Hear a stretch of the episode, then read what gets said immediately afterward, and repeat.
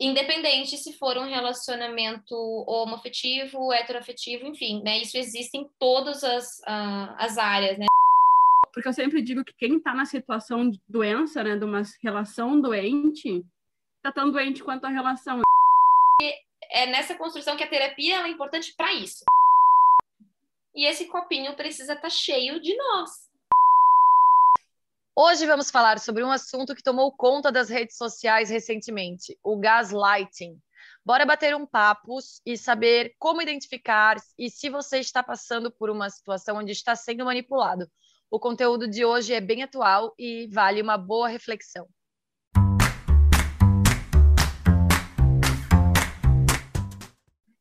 Oi, meu nome é Renata, sou de Santa Catarina, solteira, 34 anos, mulher. Oi, meu nome é Victoria, sou do Rio Grande do Sul, solteira, 30 anos, mulher. Bem-vindas e bem-vindos ao canal Em Mulher. O assunto de hoje é polêmico e rende muito pano para manga. O assunto é, é muito atual e para nos ajudar a entender e a identificar o gaslighting, trouxemos a psicóloga Thaís Bússolo. Lembrando que estamos no Instagram e no TikTok, ainda sem dancinhas, nos procura lá, arroba canal e mulher, mande sua sugestão de tema ou sua história e ajude a gente a fazer desse espaço que ele é, divertido e questionador.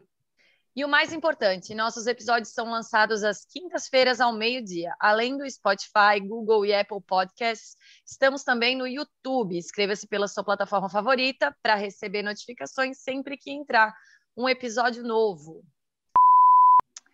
É normal que relações interpessoais gerem discordâncias, porém, quando há distorções da realidade que fazem você duvidar do que realmente está acontecendo, duvidando do que você viveu ou viu, você provavelmente está sofrendo manipulações psicológicas, o gaslighting. O termo tem origem no filme Gaslight, de 1944, estrelado por Charles Boyer e Ingrid Bergman.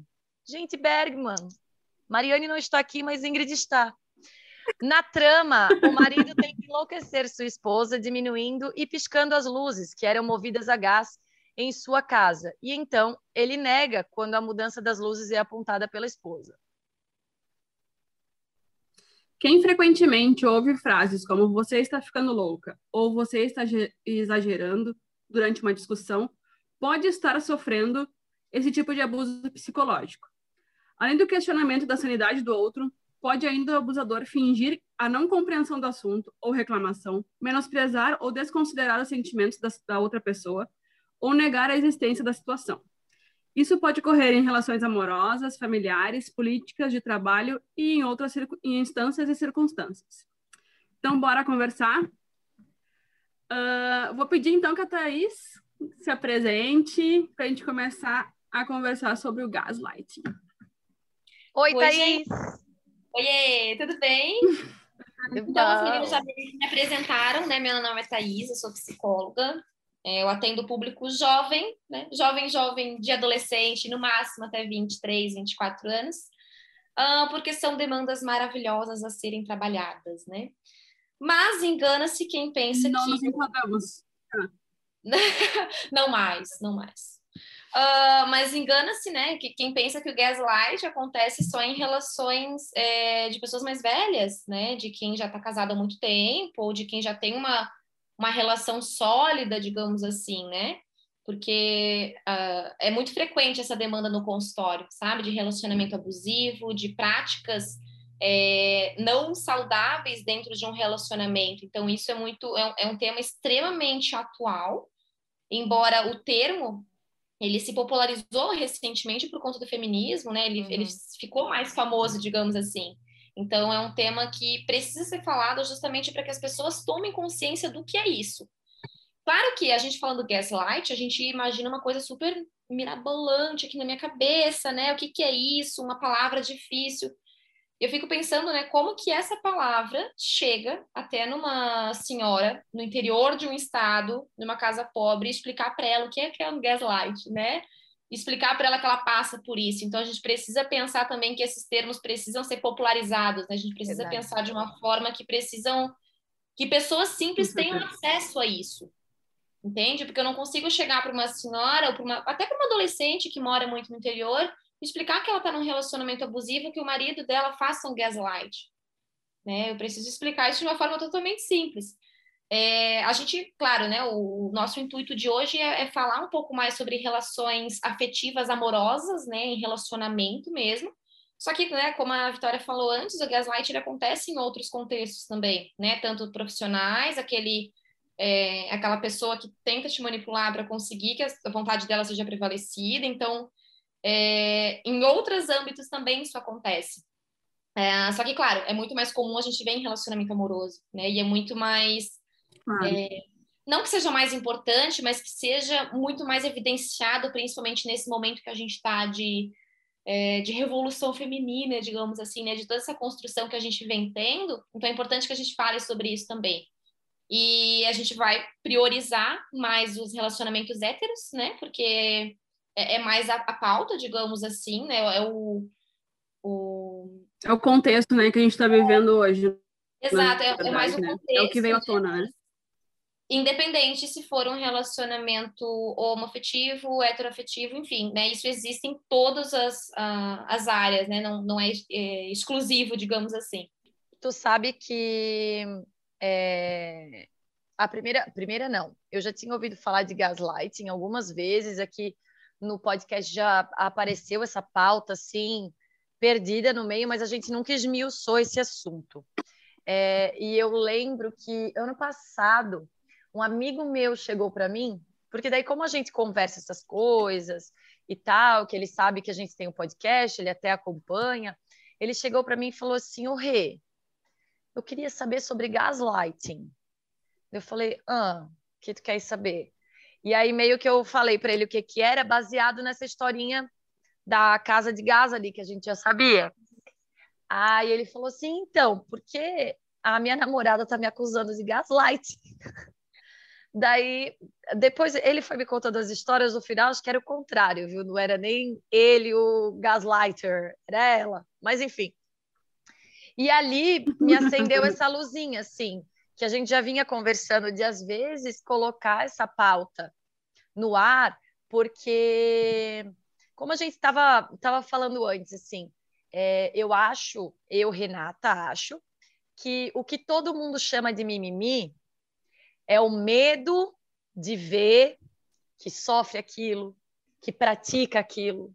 Então, assim, é muito mais fácil dizer, ah, isso aí é mimimi, sempre foi assim, deixa assim. Mas não é sempre foi assim.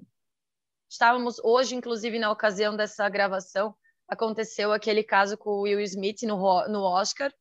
E mais uma vez a gente viu como não dá mais para normalizar certas coisas.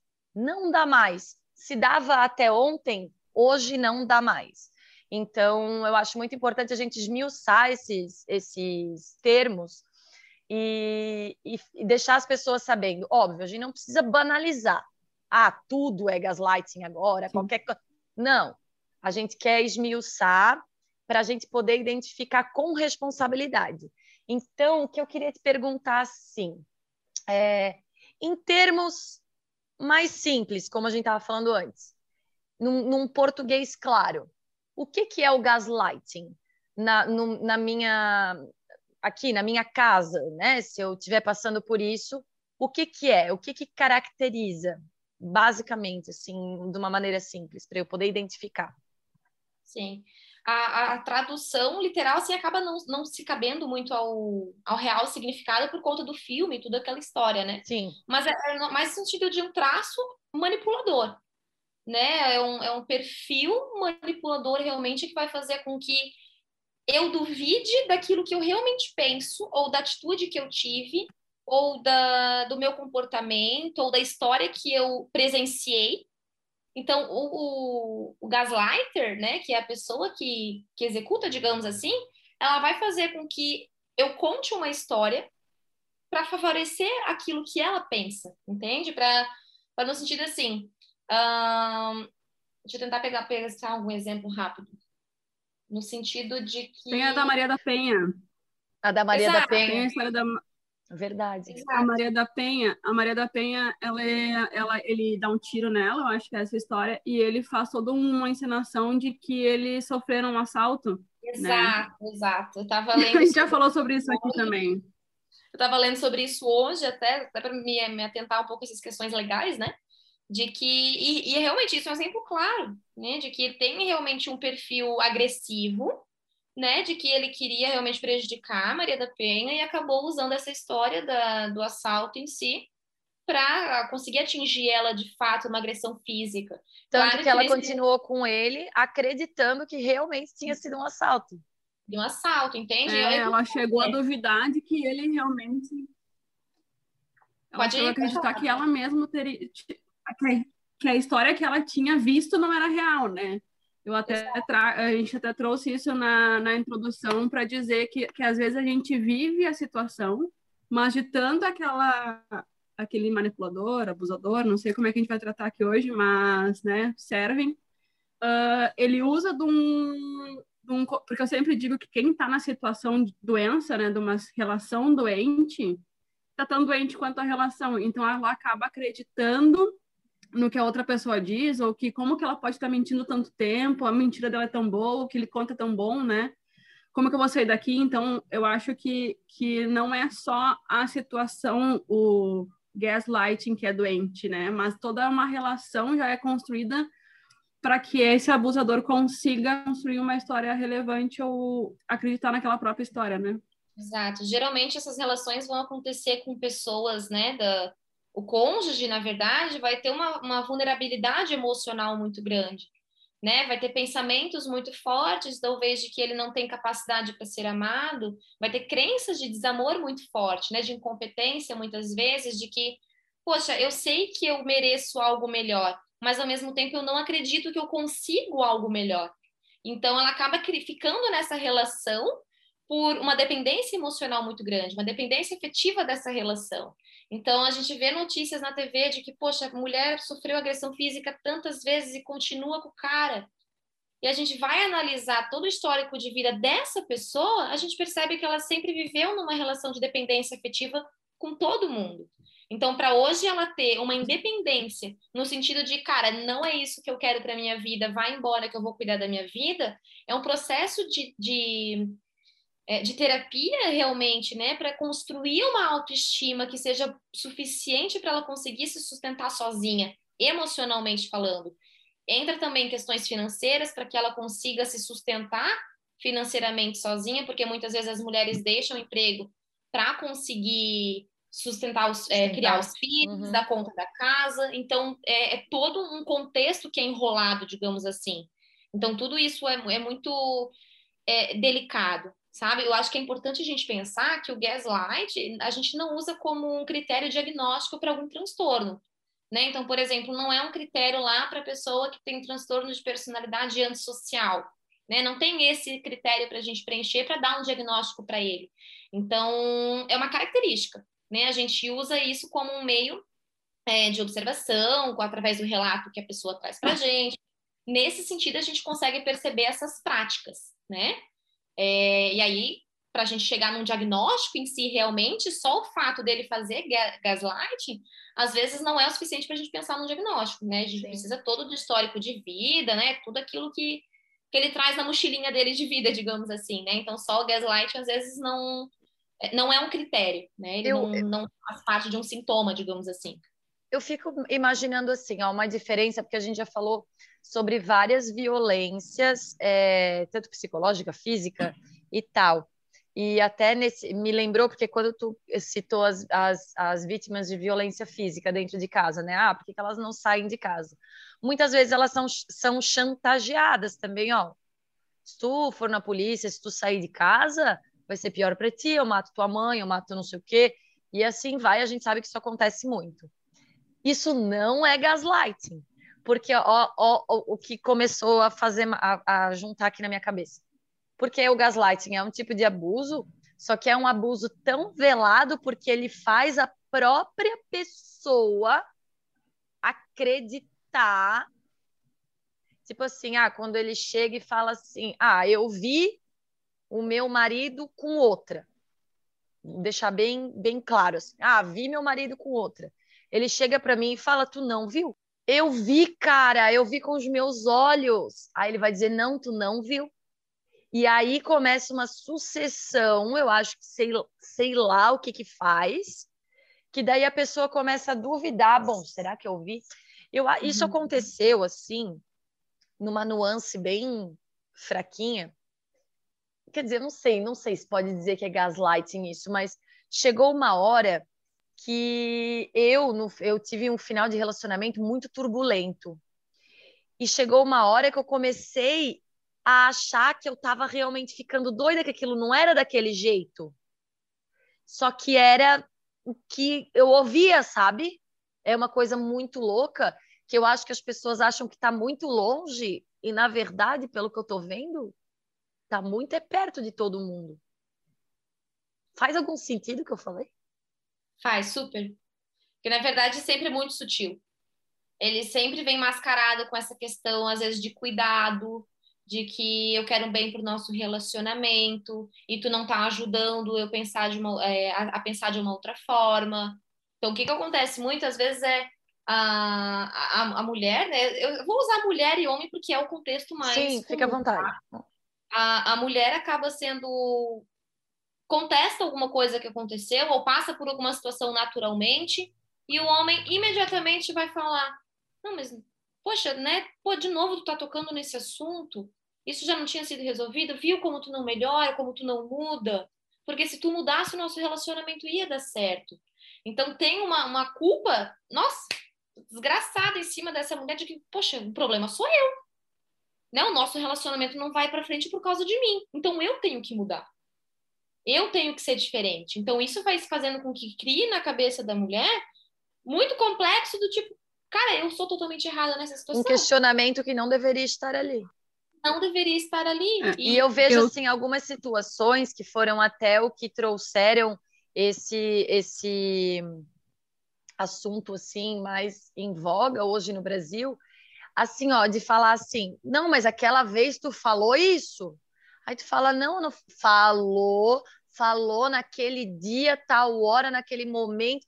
E aí a pessoa fala, mas tá, mas será que eu falei? Aí, aí é que te pega, eu acho, né? Porque daí tu entra em dúvida. Uhum. Entrou em dúvida, acabou-se. Uhum. E, cara, como é difícil. Eu, eu queria trazer aqui uma situação. Já aconteceu com várias amigas minhas, né? Mas, graças a Deus, acho que não. Que eu, que eu me lembro, nunca aconteceu comigo. Que eu me lembre, né? Que talvez tenha sido sutil e eu não tenha me dado conta. Mas uh, várias pessoas acontecem várias traições e a, e a pessoa que está sendo traída fica insegura com tudo aquilo e não confia mais no parceiro. O que é normal para mim. Sim. Uma pessoa que te trai várias vezes, tu vai perdoando, tu não confia mais naquela pessoa. Né? Claro que tu Sim. perdoa, mas como que tu não vai, que tu vai confiar de novo, né?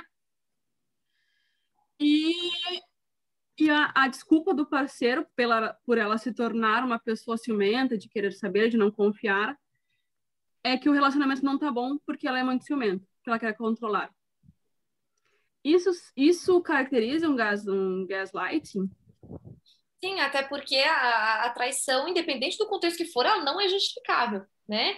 Ah, eu te traí, ah, tu é muito ciumenta, né? Daí, termina então, sabe? Não continua nessa relação se não está sendo saudável para ti, ou vamos sentar e vamos conversar. Mas no sentido de que é, eu traí, mas eu não traí porque eu quis. Eu traí porque tu é ciumenta demais. Tu me proíbe de sair. Aí quando eu saio, eu preciso aproveitar. Entende? Então, é, é um gaslight, assim, só que é, olha que sutil que é. Esse nem é tão sutil ainda, esse é até um pouquinho.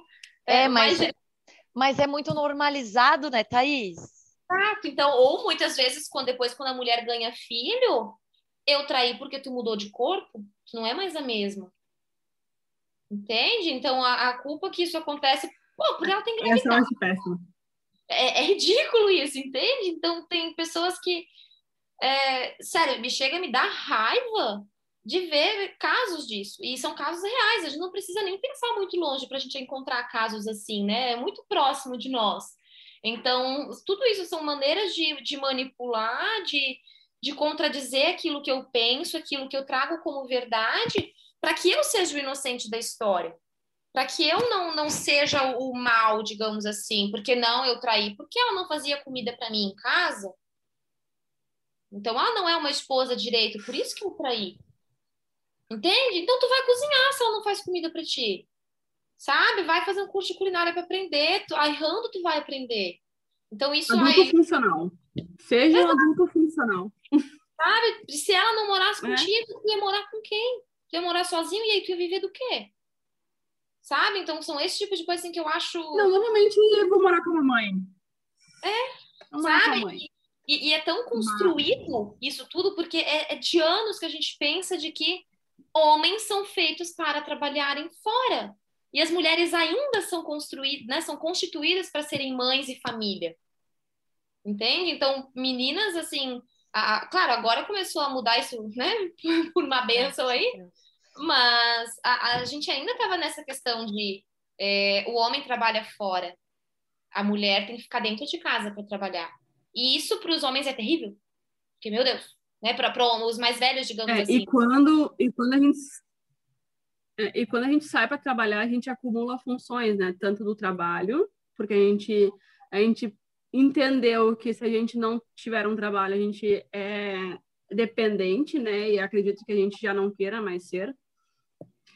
E a gente acumulou a função de casa, porque ainda não, não é dividida 100%, né? A maioria dos casos, a mulher acumulou fun funções, né? Eu, eu recentemente estava num evento e conversei com muitas mulheres que uh, que me chamaram a atenção para um negócio, eu até vou puxar esse, esse gancho aqui, que é uma coisa que eu queria falar aqui.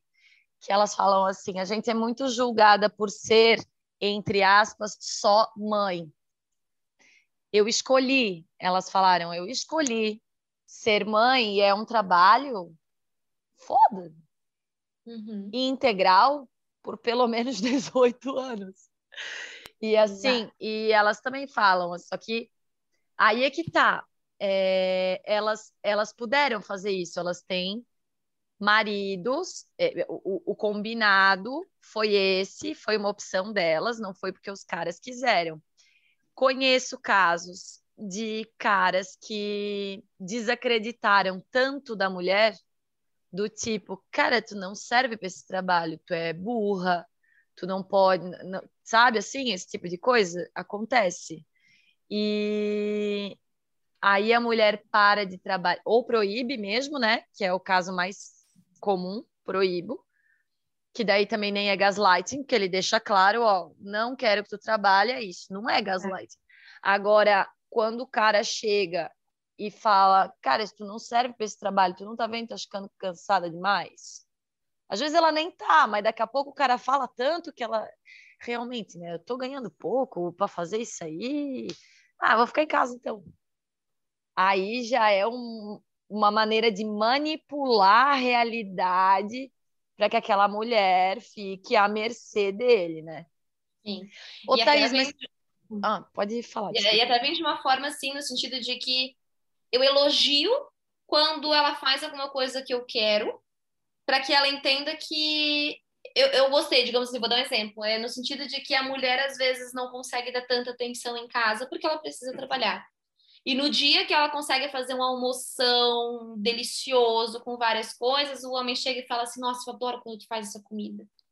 Eu adoro quando tu é, fica em casa e cozinha isso. Meu Deus, cara, é verdade que merda. Entende? E não é assim, é claro Nunca que. me toquei nisso na psicologia a gente trabalha muito com reforço positivo, né? Que é quando a gente tem o intuito de fazer com que o comportamento volte a se repetir. Né? Isso seria um reforço positivo caso fosse de uma, numa maneira saudável, digamos assim.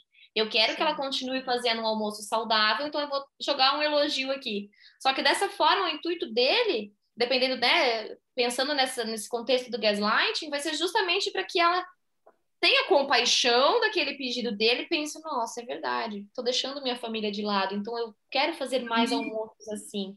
É que me lembrou agora, eu fiz um curso uma época, provavelmente vocês vão entender que não funcionou com a minha cadela, mas eu fiz um curso de adestramento e a gente usa também uma recompensa, Sim. um reforço positivo. Quando Sim. ela faz um negócio bom, tu vai lá e elogia. Né? Exato não funcionou com a Kira, por exemplo. Ela fica latindo em, todo, em toda a gravação. É isso do reforço positivo eu queria trazer, que a gente parece adestrada. Tu, no teu campo de atuação, né, Thaís? Tu explicou no começo que tu trabalhas com os adolescentes. Agora até essa parte de adolescência foi até mais tarde, né? Tá em 20 e poucos anos, né? Uhum, até 23, 24, depende da Isso. demanda, eu pego. Isso. Aí, na realidade deles, agora para a gente falar para quem tem sobrinhos, para quem tem irmãos, para quem tem filhos, na idade deles, como que a gente poderia identificar um comportamento de gaslight ou se de gaslighting ou se eles estão sofrendo gaslighting, eu acho que até em amizades, porque muito uhum. conforme a gente foi conversando, eu comecei a, a buscar muito assim na minha adolescência de às vezes sofrer com esse com isso, só que vindo de amigos. São duas perguntas. Essa e depois eu quero saber se o gaslight ou antes, na ordem que tu quiser. Se o gaslighting ele é ele pode ser inconsciente. Tipo, a pessoa que está praticando, ela está fazendo por um desvio de comportamento dela que ela nem sabe que ela está fazendo mal, ela só faz. Uhum. Então, a gente pensa. Eu vou começar por essa, tá? A gente sempre pensa numa questão assim. Uh, a, a, terapia cognitivo-comportamental, que é a minha abordagem né, dentro do consultório, a gente não trabalha com o inconsciente igual a psicanálise trabalha, né? Que é aquele inconsciente muito subjetivo que ninguém tem acesso a, o inconsciente que a gente trabalha é aquele que não é acessível à consciência. Ou seja, é uma de uma forma extremamente automática, digamos assim, só que não é algo que eu é, tenha plenitude naquele momento. Não sei se fez sentido. Consciência, não sei o que eu estou fazendo. Né? É, é, é, o que não tem acesso à consciência, exatamente. Então, de uma forma inconsciente, é como se fosse já, é, como se já fosse um perfil realmente dele sabe? Já, já talvez seja um traço do tipo de personalidade que ele tem, e aí é, é delicado falar isso porque varia de pessoa para pessoa, entende? Porque pode ser que essas pessoas elas tenham um transtorno de personalidade por trás, né? Que precisa ser avaliado para ter um diagnóstico. Ou às vezes essa pessoa só tem é, é, alguma questão de comportamental mesmo, sabe? Então depende, é, é, é bem delicado isso por, por, questões diagnósticas mesmo, né? A gente não consegue Ou achar até... de ou até pode ser uma coisa que a pessoa observa desde sempre dentro da própria casa e só repete, né? Exato, né? Que isso é muito comum acontecer em casais, em pais que são extremamente agressivos um com o outro, têm um relacionamento abusivo e passa isso para os filhos de espelho, né? As crianças são espelho, os pais são espelho para as crianças em tudo, sabe? É, eu faço aqui, repito ali, então é, é muito ferro e fogo. Então, isso tanto acontece para as pessoas que têm esse perfil mais agressor e tanto para as pessoas que têm o perfil de ser mais a, a, a, vítima, digamos assim, né? De não conseguir se impor, é, de ter uma insegurança muito grande. Então, tudo isso também é, é construído. Certo. Então, depende muito do ambiente, tem traços também genéticos, às vezes, porque a maioria dos transtornos mentais tem uma carguinha genética ali que, né, não, é inegável. Uhum. Então, é, é muita questão multifatorial.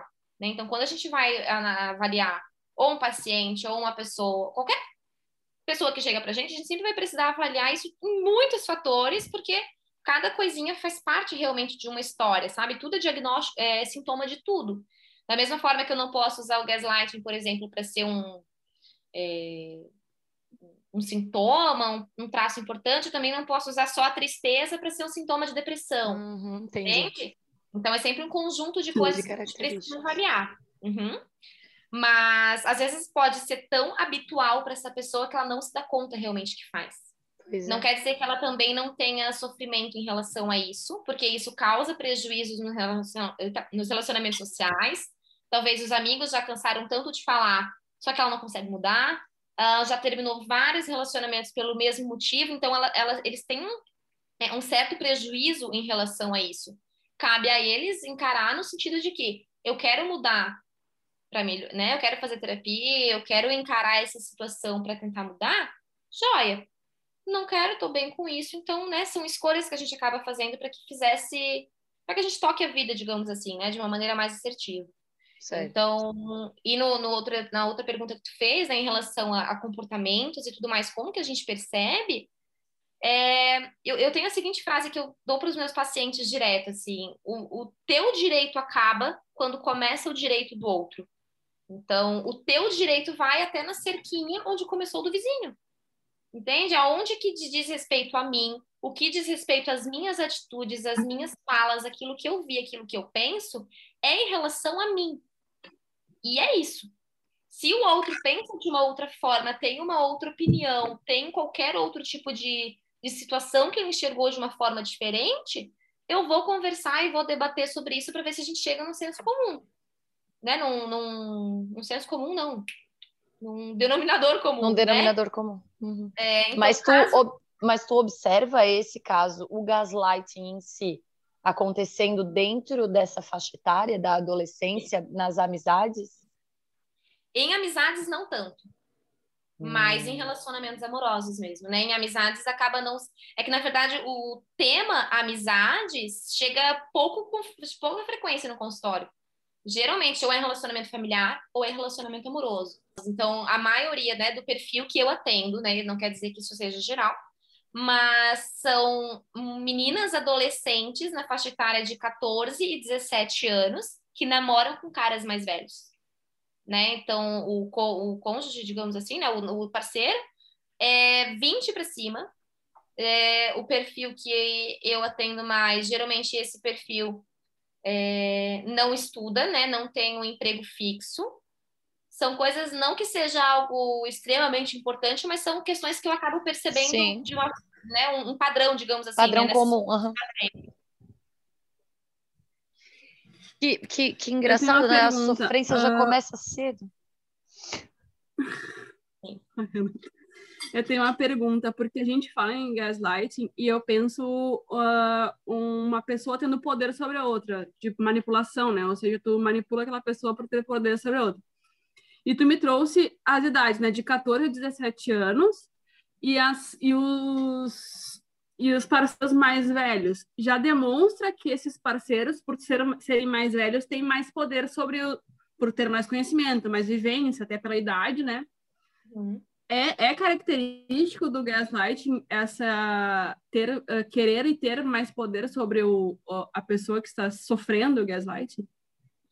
Não necessariamente, porque como a gente percebe que o gaslight acontece em, em muitos ambientes e com qualquer pessoa, não é, é um uhum. é, exclusivamente né, em relações de poder, digamos assim, né? Porque pode acontecer de colega para colega, é, de ambiente de trabalho da mesma função, entende? Então é muito mais uma questão pessoal realmente do que uma questão hierárquica, sabe? Então é, é mais nesse sentido, assim. Então acontece muito, de vez em quando eu dou exemplos para os meus pacientes assim de que é, é necessário realmente construir uma autoestima, né, para essas meninas, porque a gente pensa, cara, né, eu não falo isso para elas porque é muito mais uma opinião minha, né, não, não deixo transparecer a minha opinião, mas é no sentido de, cara, tu tem 15 anos e tu tá sofrendo por um cara que não terminou o ensino médio, de beleza mediana, de caráter duvidoso, sabe? Porque é isso que tu quer para tua vida. E aí? Entende? É, é isso que eu penso, né? Mas não é isso que eu falo. É, mas eu acho Porque... que a gente, a gente conversa muito sobre isso. Eu acho que a gente cresce, mulher principalmente, a gente cresce é, com uma dependência emocional, assim, de tu só vou ser feliz quando encontrar alguém. E aí Exato. tu acaba se contentando com qualquer coisa. Exato. Meninas, é... por favor. E é triste, porque daí o que, que, vai acontecer? As meninas da minha sala ficam com os caras lindos do colégio, e eu aqui tô toda estrambelhada ainda, tô com espinha, eu ainda não tenho peito, ainda não tenho bunda, que isso tudo para elas é importantíssimo ter essa, essa idade. Essa era a minha questão, era a minha questão. Confesso que a minha também era, sabe? Hoje a minha autoestima... E daí a gente cresce e vê que nada disso é importante.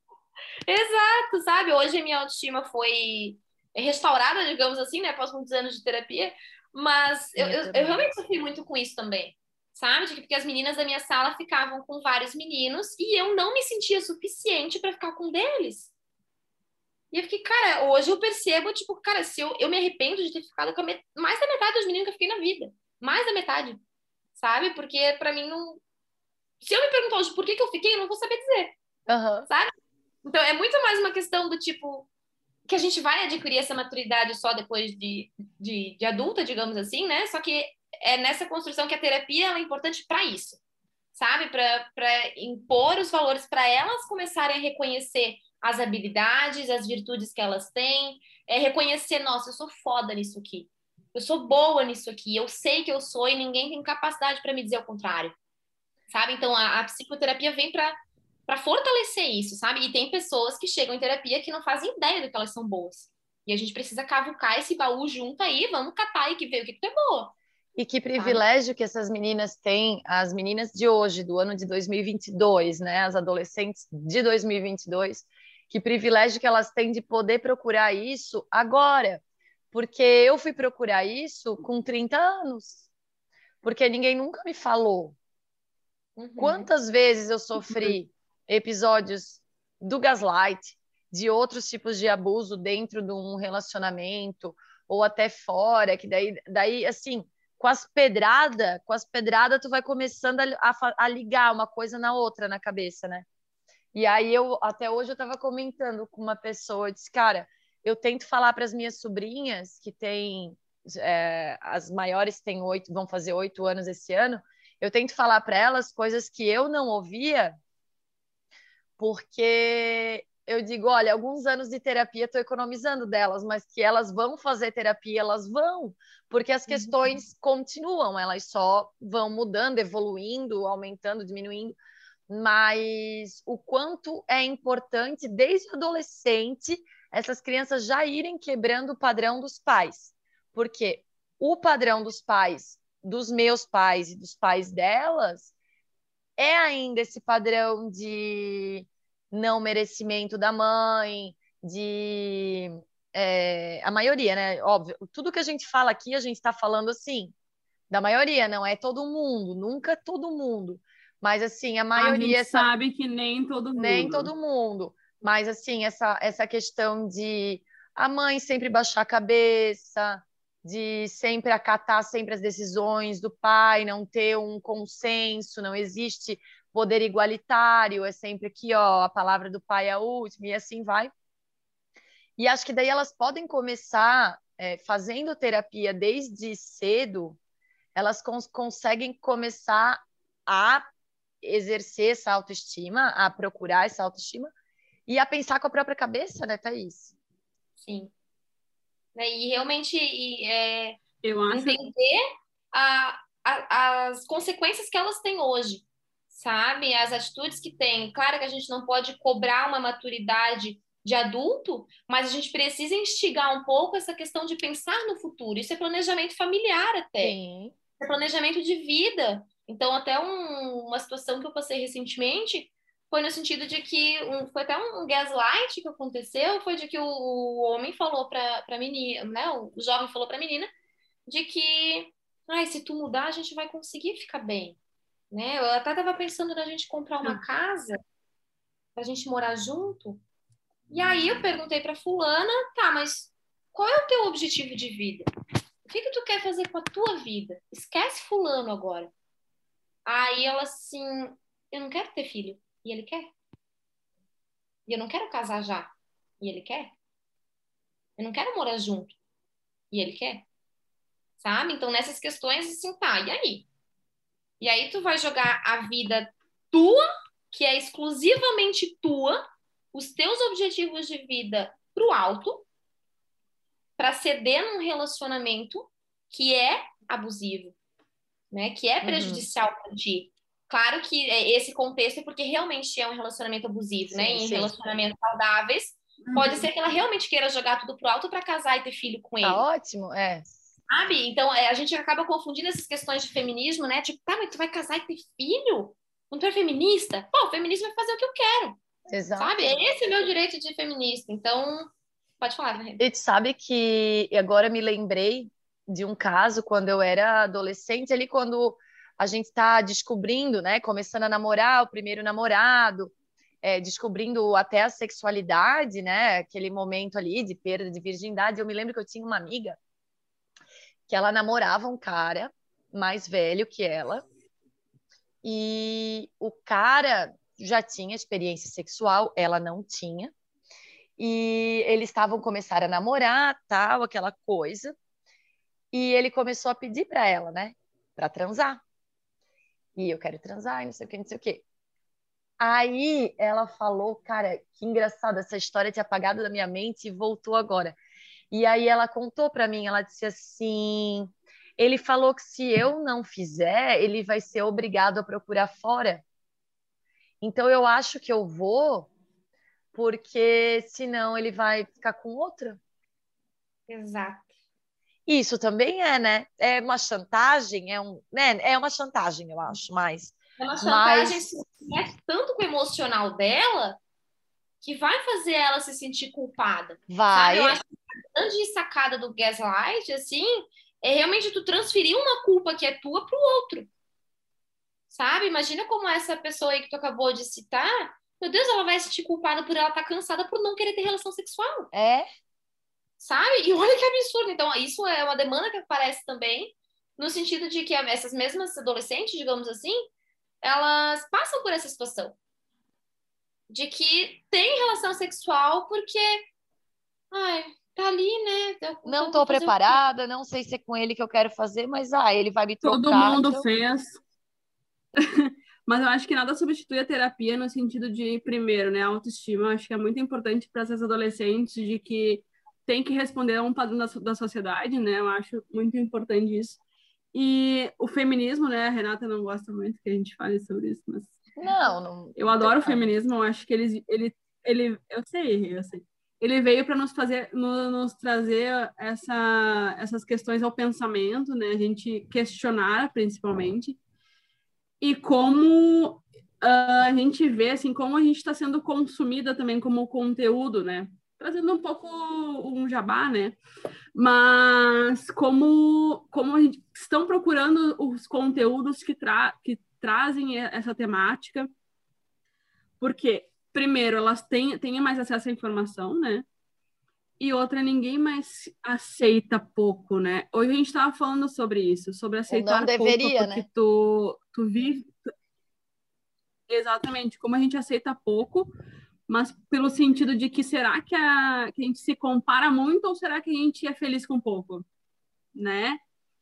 E nesse sentido de, de, do gaslight, eu acho que é só o respeito pelo que a pessoa está vivendo, pela dor da outra pessoa, pelo ciúme da outra pessoa, pelo, pelo, que a pessoa passou no relacionamento, né? Então ainda é o mínimo. É, e é tudo uma questão eu sempre bato nessa tecla, assim, que é tudo tão histórico, sabe? É tudo tão construído, porque, assim, é, envolve até questões de religião também, sabe? Então, uma, um embasamento, assim, de que precisam casar, né? Poxa, tu é mulher, tu não vai ter filho, filho é bênção de Deus, sabe? Então, tudo é uma questão de que, uhum. é, né? Eu, eu sigo a Renata no Instagram, de vez em quando eu vejo ela falando, assim, né? No sentido de que Cara, se eu não quiser ter filho, eu não tenho, eu não tenho obrigação, sabe? Não é porque eu tenho. Tu tem 34, né, Rê? Uhum. Né? Não é porque eu tenho 34 anos que eu preciso casar, preciso ter filho. Aonde está escrito isso? Aonde está a minha, a minha ficha cronométrica aqui, que está cronometrando o tempo da minha vida, que eu vou ser feliz quando eu casar e tiver filho? É, que eu, que acho que, eu acho que por muito tempo, muitas gerações, a gente foi obrigado a muita coisa, assim. E hoje em dia a gente não é mais obrigada a nada. E tem certas coisas, assim, vou ser bem sincera, eu falo por mim. É, tem certas coisas que eu não quero me cobrar. Porque a gente se cobra o tempo inteiro um monte de coisa a gente se cobra para ser bonita, para ser magra, para ser alta, para ser bem vestida, para ter um relacionamento de sucesso, para ter uma vida profissional de sucesso, para ter dinheiro na conta. Então, assim, é tanta. Para ter uma vida interessante, é tanta coisa que, cara, se eu, se eu for me cobrar ainda, que eu tenho 34, não tenho namorado, não vou fazer uma. uma como é que fala? Um negócio independente ali. Eu vou ficar louca? Porque é uma Produção coisa que não. Produção, obrigada. Produção independente não vou fazer. Assim, eu vou ficar louca. Então, acho que tem que ter cuidado nas pessoas ao cobrar esse tipo de coisa. Ai. E realmente, eu não sou. Se acontecer, por exemplo, eu hoje. Ah, por exemplo, a Vicky, ela é decidida, ela não quer ter filhos. Eu vou te dizer que, para mim, depende do meu parceiro. Só que eu não sinto que eu vou ser uma mulher infeliz ou incompleta se eu não tiver. Para mim tá uhum. tudo bem, sabe? Tá tudo certo. Sim. Agora a gente casar, fala sobre isso no último queria. episódio, né, Rê? Casar eu queria. Uh, Thaís, a gente, no último episódio, a gente fez sobre a cobrança da família e da sociedade sobre casar e ter filhos, né? E a gente fala sobre isso, como a pressão da sociedade às vezes faz a gente ficar num relacionamento em que a gente é manipulada, em que a gente é chantageada, abusada. Fazem coisas que chantagem, exatamente. E que às vezes a gente até tem filhos porque o outro quer, não porque a gente quer, né? Eu digo que hoje eu não quero ter filhos. Eu posso querer um dia mudar de ideia, ficar mais velha, né? Eu, tenho, eu vou, faço 31 segunda-feira, dia 4. Então pode ser que daqui uns 3, 5 anos eu mude de ideia. Sim. E tudo bem, né? Mas hoje eu não vejo nenhuma. Eu não tenho nenhuma vontade, por exemplo, de ter um filho hoje, sabe? E, e como a gente é cobrado por isso. Como assim tu não quer ter filho, né? Sim. E a gente é cobrado desde a adolescência, né? Sabe? E a gente é cobrado desde a adolescência, não sei, é, pelas tuas pacientes meninas, elas já se sentem cobradas esse tipo de coisa?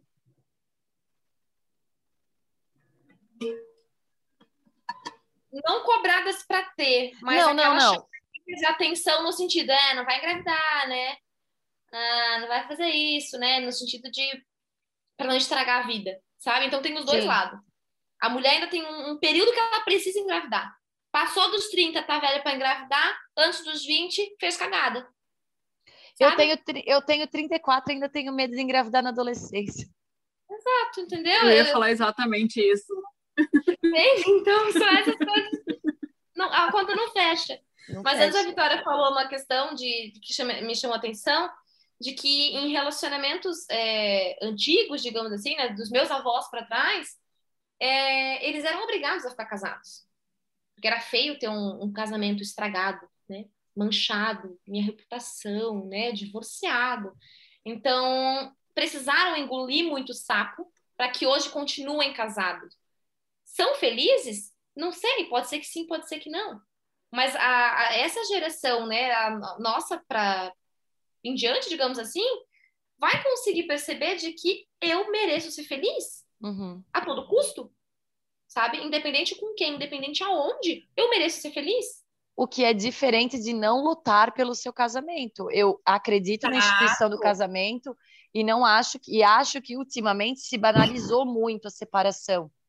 As pessoas elas precisam lutar pelo que elas escolheram. OK.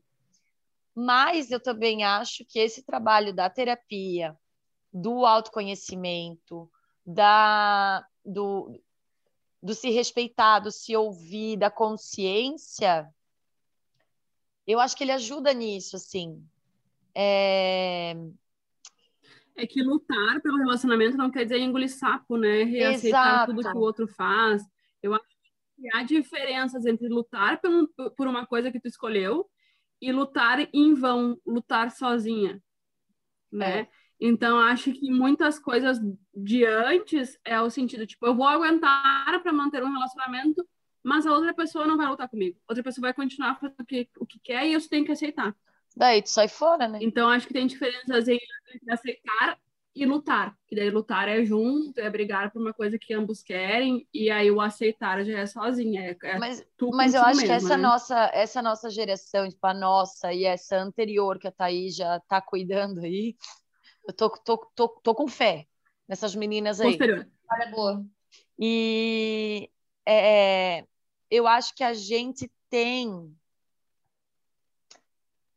Ai, como é que é a palavra, assim, um pouco mais de discernimento para poder identificar essas coisas, assim, só de a gente estar tá aqui falando sobre abuso, sobre gaslighting, sobre essas coisas assim que acontecem de maneira velada há tanto tempo, de maneira que a gente aceita há tanto tempo como normal, é, e a gente já saber identificar que não é normal, e daqui a pouco alguém que está ouvindo falar assim, meu, mas eu acho que eu passo por isso, ou se daqui cinco anos uma dessas meninas que hoje está com 14 vai estar tá lá com seus 20, é, passa e fala assim, ah, mas isso aí não está certo não, porque está atravessando a cerquinha do que é Exato. meu. E eu, eu, por isso que eu acho tão importante a gente falar, assim, né? Que, que legal saber que as adolescentes estão tendo essa esse meio através da terapia, assim. Eu quero muito que minhas sobrinhas façam terapia. Sim. Se Mas é... ela não colocar, eu vou botar. a Titi apaga. É. é engraçado que é, nunca é essa demanda que chega, sabe? Elas não vêm com essa demanda do tipo, estou num relacionamento abusivo, estou num relacionamento que está sendo prejudicial. Sim. Geralmente, quando chega, é porque já tem sintomas de ansiedade e depressão sabe? Então o buraco sempre é mais embaixo. Então... E aí elas sozinhas vão identificando o que que gera aquilo nelas. Eu Exato. lembro que quando eu era adolescente, eu comecei a namorar com 17 anos. E era frequente esse sentimento de pisar em ovos, de ansiedade, daquele aquele frio na barriga que dava até enjoo, porque você não sabe como que a outra pessoa vai reagir. E, e como isso não existe mais hoje. Para mim, óbvio, tem a maturidade, tem a idade, tem tudo que a gente já passou, né? Mas a partir do momento que a gente começa a, a se ouvir, né?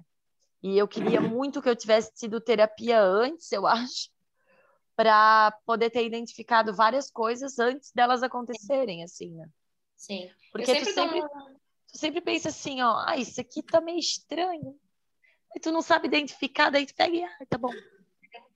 Eu sempre dou um exemplo para as minhas pacientes, né, de que cada um de nós a gente tem um copinho dentro da gente e esse copinho precisa estar tá cheio de nós, né? Então o copinho da Thaís precisa estar tá cheio de Thaís. Para quando eu encontrar alguém, essa pessoa chega para me transbordar, não para me completar. Porque que acontece? Essas pessoas elas entram num relacionamento com um copinho pela metade. E esse copinho estando pela metade, qualquer coisa que chega completa, nossa, sou a pessoa mais feliz do mundo, eu tô me sentindo completa. Eu tô me sentindo maravilhosa. Eu tô me sentindo amada, tô num relacionamento top, isso, isso, isso. A partir do momento que o relacionamento acaba, puf, o copo esvazia de novo. E aí é terrível para mim encher esse copo de novo, porque minha autoestima inteira foi pro saco. Entende? Essa pessoa levou junto. Então, é, né, os conselhos que eu dou para as minhas primas também nesse sentido, né, que de mais papo de bar, digamos assim, né? Queiram encontrar alguém para transbordar, não para completar, sabe? Porque vocês já devem estar completas quando queiram encontrar alguém, sabe? Vocês já precisam estar se sentindo o suficiente, sentindo que eu sou dona da minha própria vida e é isso, sabe? Se vai chegar uma pessoa que vai fazer com que eu me sinta me sinta transbordada, que vai me sentir, eu me sentir ainda mais maravilhosa, eu vou me sentir ainda mais maravilhosa e não maravilhosa. Por causa okay? daquilo.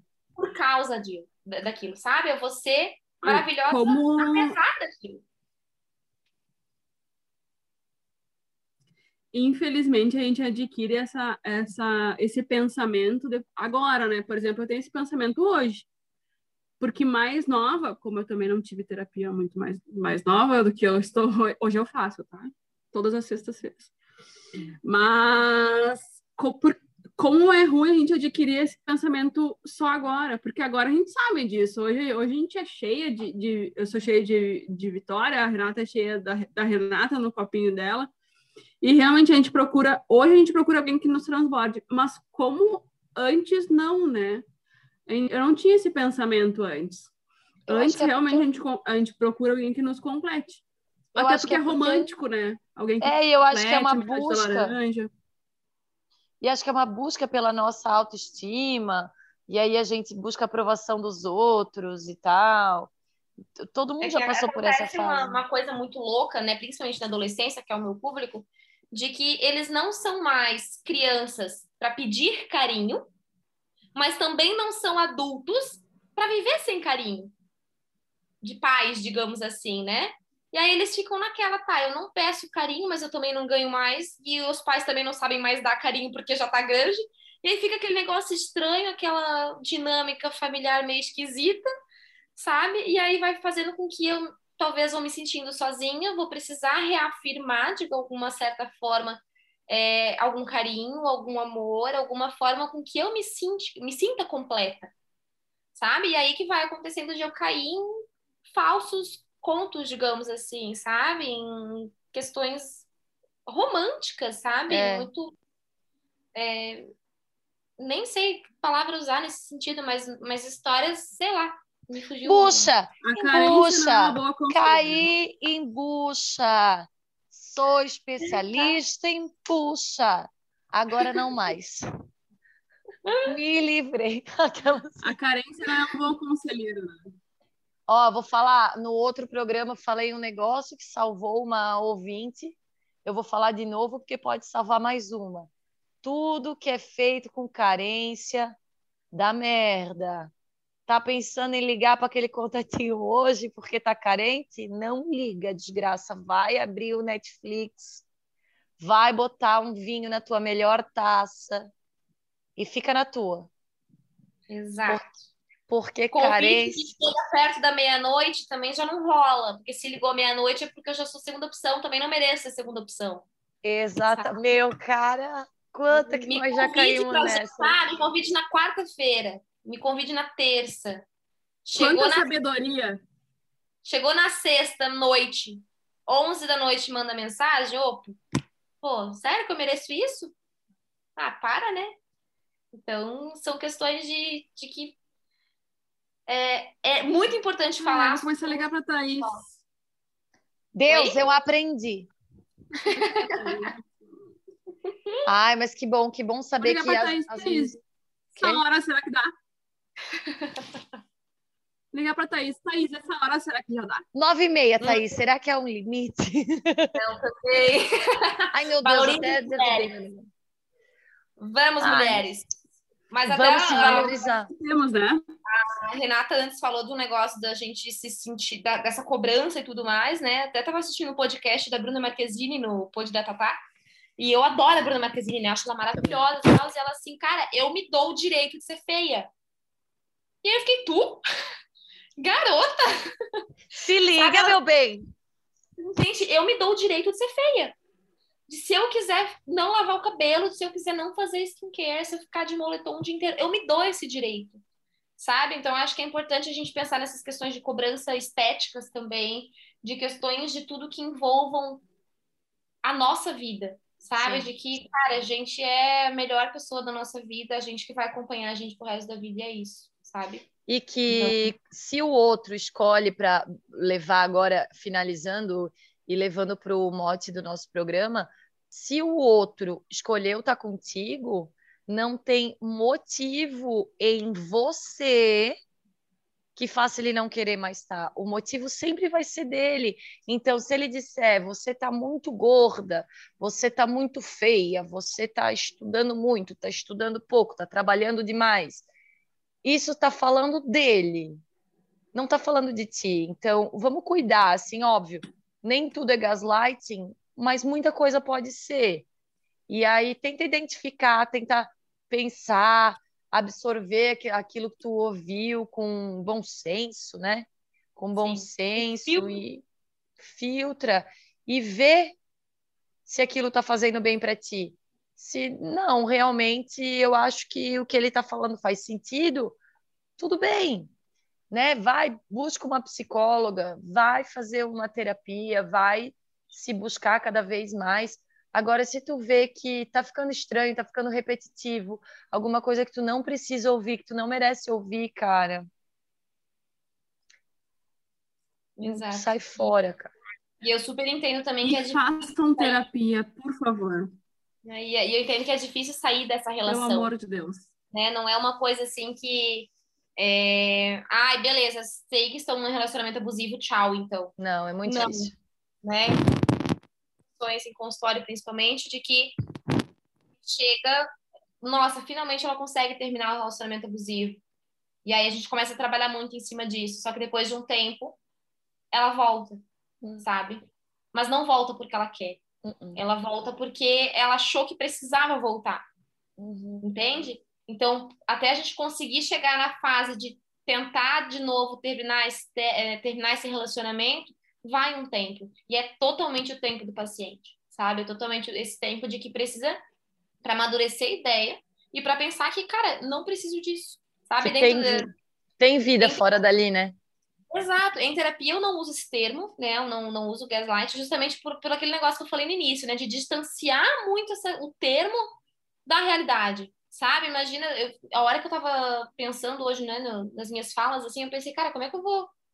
Se eu fosse explicar isso para uma senhora que tava passando por isso, vou falar, minha senhora, a senhora tá passando por gaslight. Ela vai falar, quê? Sabe? Imagina uma boa aqui de Brusque falando isso, sabe? Ela não, não vai conseguir entender. Então, a gente precisa pensar essa, esses termos, assim, trazer mais próximo da realidade de todo mundo, sabe? Então, gaslighting é uma manipulação sutil, uma manipulação extremamente velada que vai fazer com que você se sinta culpada por achar aquilo que você acha que é. Ou por aquilo que você viu, por aquilo que você pensa, por aquilo que você falou. É, um, é, uma, é uma manipulação, realmente, sabe? Para que a pessoa que manipulou seja uh, favorecida, não seja é, mentida, né? não, não seja desmascarada, digamos assim.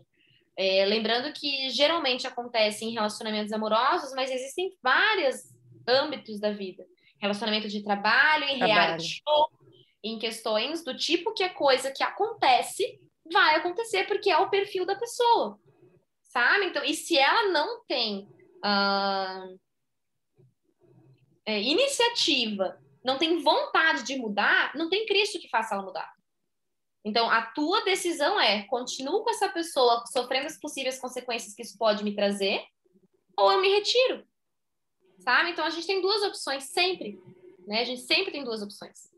A gente escolhe aquilo que a gente quer. Algumas escolhas, óbvio, que não são fáceis, são cruéis, são difíceis de tomar, demoram uhum. tempo para serem tomadas, mas a gente precisa tomar alguma decisão. E lembrando que até eu não tomar nenhuma decisão, eu já estou tomando uma decisão. Sabe? Então, já é uma decisão.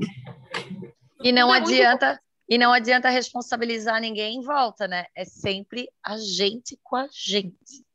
Exato. Né? Então vocês vão ser companheirinhos de vocês até envelhecer, então que é seja é uma companhia agradável, sabe? Que seja uma companhia gostosa para se, se levar. Tratem bem. Né? Se tratem bem, se olhem com carinho, não se julguem né? Então eu vejo tantas é, na adolescência cruelmente uma comparação injusta com pessoas de rede social. Eu é. me pego fazendo isso. Eu me pego vendo foto da Virgínia e falando, cara, por que, que eu não sou assim? Por que, que eu não tenho esse nariz? Por que, que eu não tenho esse, é, esse, essa barriga? Aí, né, depois de muita terapia, ainda me pego fazendo isso, mas automaticamente eu já dou uma chacoalhada na cabeça. Ô, oh, tá louca? Volta pra realidade, né? Volta pra cá. O teu, tu, tu fizesse um post sobre isso e foi muito legal. Sim, e eu, eu fiz um sobre isso que. É, e foi, e foi muito legal, porque eu, eu não, eu me comparo, eu até comentei o teu post falei, eu me, eu me sinto culpada, né? Eu sou, sou culpada, não me sinto. Eu sou culpada de me comparar. Tipo, eu olho para as pessoas nas redes sociais, meu, com 30 anos, milionárias, em festas maravilhosas, viagens para os Maldivos, que são mozão da vida. Eu digo, gente, eu tô aqui. Mas e qual é o problema de estar tá aqui? Eu, fiz, eu fui na psicóloga hoje. Hoje, tô fresca da terapia. E aí a, a gente, a, o, o nosso trabalho é olha para hoje, para de olhar para amanhã, olha para hoje tudo que tu conseguiu, tudo, né? Que que atingiu e vou dizer para vocês como assim, eu, eu eu passei muito desses casos há alguns anos atrás e não é fácil sair. Só que quando tu sai e abraça a oportunidade e tem coragem também, né? Assume a sua vulnerabilidade e tem a coragem de olhar para dentro e olhar todas as coisas feias que tem ali dentro da gente, todos os medos, tudo. É um caminho sem volta. E assim, às vezes pode demorar. Eu odiava quando olhavam para mim e diziam assim: "Ai, calma, dá tempo ao tempo", blá, blá. Eu odiava, só que hoje eu entendo que quando tu é amiga do tempo, o tempo é teu amigo também. Então, vale a pena. Então, se alguém está passando por uma situação dessa que está ouvindo agora, eu sou prova viva, porque a gente olha, como estavas falando, a gente olha Instagram, olha aquela vida maravilhosa, fotos, viagens, festas, uhul, amigos. Só que tu não sabe o que custou para chegar até ali. Para hoje, o meu copinho ser cheio de Renata. Adorei essa, essa analogia. Para hoje, o meu copinho tá cheio de Renata. Eu tive que esvaziar ele inteirinho e começar a pingar de pouquinho em pouquinho com tudo que eu fui descobrindo sobre mim, porque são tantos anos que tu fica atrás de alguém que não é tu, que o teu copo fica cheio de alguém que é tudo menos tu, que tu já nem sabe mais. Então tu esvazia tudo e começa tudo do zero. Só que eu digo para vocês, vale a pena, vale a pena, é uma jornada sensacional, sensacional. E que bom, assim, que conversa boa, porque eu tive uns, umas lembranças, umas coisas assim que me fizeram ficar orgulhosa de quem eu sou hoje. Obrigada. Exatamente. E eu e tô só na metade do caminho, só na metade, porque ainda tem muita coisa aqui. Não, mas é exatamente isso. A gente se sentir orgulhosa da nossa trajetória, sabe? Do, daquilo que, que a gente constrói enquanto ser humano, enquanto mulher, enquanto o papel que eu desenvolvo na minha vida sabe? Então, beleza, o meu copinho hoje tá cheio de Thaís, então eu posso fazer o que eu quiser com ele. Exato. Sabe? Se eu quiser namorar, vou namorar, se eu quiser viajar, vou viajar. Então, é, é isso que importa, sabe? O meu copinho estando cheio, ele tá cheio, sabe? Então, é, é, eu acho que é gratificante a gente promover esse tipo de atitude, esse tipo de pensamento em outras pessoas. É, é libertador sabe? Eu, eu acho maravilhosa a ideia do podcast. É, eu achei que eu ia terminar de live. Pode falar, Vitória. Cortou. Eu achei que eu ia terminar dizendo que a gente tinha fugido um pouco do assunto uh, do gaslighting e tal, mas não. não. Eu acho que falar de gaslighting, a gente falou muito mais sobre as mulheres ou quem pode sofrer sobre com isso se conhecer e que todo autoconhecimento, como terapia e qualquer outras terapias que vocês acham válidas, uh, esse é o assunto, né? As pessoas não falar sobre o que é, mas como a gente pode nos prevenir de sofrer qualquer tipo de. Porque é uma, é uma violência psicológica, né? Então, tu se autoconhecer, tu saber confiar no que tu viu, confiar no que tu sente, confiar no teu potencial, acho que isso sim inibe qualquer tipo de violência. Exato. E é claro que a gente aqui, né, a ideia é a gente falar de pessoas, de mulheres principalmente que estão vulneráveis emocionalmente nessa situação. Só que esse podcast também serve para mulheres que se colocam nessa situação muitas vezes de, de, de agressora, né? Porque o que a gente é, percebe também de mulheres que têm esse perfil manipulador é muito grande também. Tem então, também. saibam olhar para si e enxergar aquilo que eu tenho de parcela de culpa nessa relação, né? De parcela de essa responsabilidade que eu tenho nessas atitudes que está acontecendo no meu relacionamento. Nada justifica agressão física, agressão verbal, agressão psicológica, agressão sexual, né? Não é excludente de nada. Mas é só para a gente conseguir olhar para a gente mesmo e pensar uh, nas minhas atitudes enquanto manipuladora também, sabe? Então, é importante que nós mulheres também nos colocamos nessa posição, sabe? Caso a gente perceba que alguma coisa saiu do trilho, digamos assim. É, eu acho que o que a gente mais tenta fazer aqui no podcast é exatamente isso, é provocar a reflexão. Porque muitas vezes, enquanto a gente conversava aqui, eu identifiquei em mim algumas coisas. Que, opa, eu acho que eu estou praticando isso e, e não precisa de nada para a gente mudar, é na hora.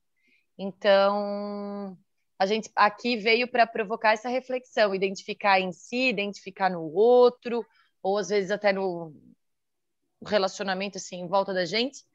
Mas muito obrigada, Thaís. Eu amei o nosso papinho. Ah, eu também gostei. De uma hora e pouco. Ah, eu amei também, Thaís. Eu agradeço demais o convite, fiquei muito feliz, né? Eu, falei, eu até falei para Renata, ah, eu sempre quis participar, mas eu nunca pedi para participar. que bom que o convite veio, fiquei bem feliz, Rê. Muito obrigada mesmo pela lembrança do meu nome, tá? Fico muito feliz em, em falar sobre isso. Porque eu sempre, minha mãe sempre me chamou de moralista, né? Porque eu sempre podia falar, eu sempre fui muito é, a mimimi, sabe? A mimimi da família é. sempre fui eu. Então, se é para falar assunto polêmico, assim, cara, me chama, sabe? Me chama. Eu, Adoro falar. E é legal, porque a tua área de trabalho, ela é na formação da próxima, dessa próxima geração, né? Então, é muito legal saber que, porque tu tens falas muito importantes é, para mulheres, para meninas, para mulheres, né? Então, que bom, que bom que tu escolhesse esse caminho e que bom que tu estás aqui. Vamos te contratar, nega. Vamos te contratar. Ficarei muito feliz. Thais, eu amei também. Se tu gosta de, de fazer, a gente tem vários outros assuntos, tá? Pode vir quanto tu quiser. Mimimi, polêmica é com Assunto a gente polêmico mesmo. é com a gente. A gente não tem ama, medo. tá? A gente não tem adora te medo. receber aqui. Né, eu adoro, gente. Então, né, fiquem à vontade para me Então é convidar. isso, né? Acho que temos. Muito obrigada. Um beijo. Até a próxima. Thaís, passa tuas redes, teus contatos aí. Ah, meu Instagram é thaisbussolo.psicóloga. Bússolo com dois S, O-L-O. Fechou. Lá no Eu Thaís. Instagram, ah, e meu site também, que é thaisbussolo.com.br. Lá eu coloco conteúdos semanais também em relação à adolescência, saúde mental, relacionamentos Legal. abusivos também. Legal. Então, segue lá, acompanha o trabalho da Thaís, que é muito legal. Segue a gente no arroba canal em mulher também, que estamos é, preparando aí bons e novos conteúdos para a galera poder assistir, ouvir, compartilhar, cutucar, fazer o que quiser. Gente, obrigada. Beijão. Beijo!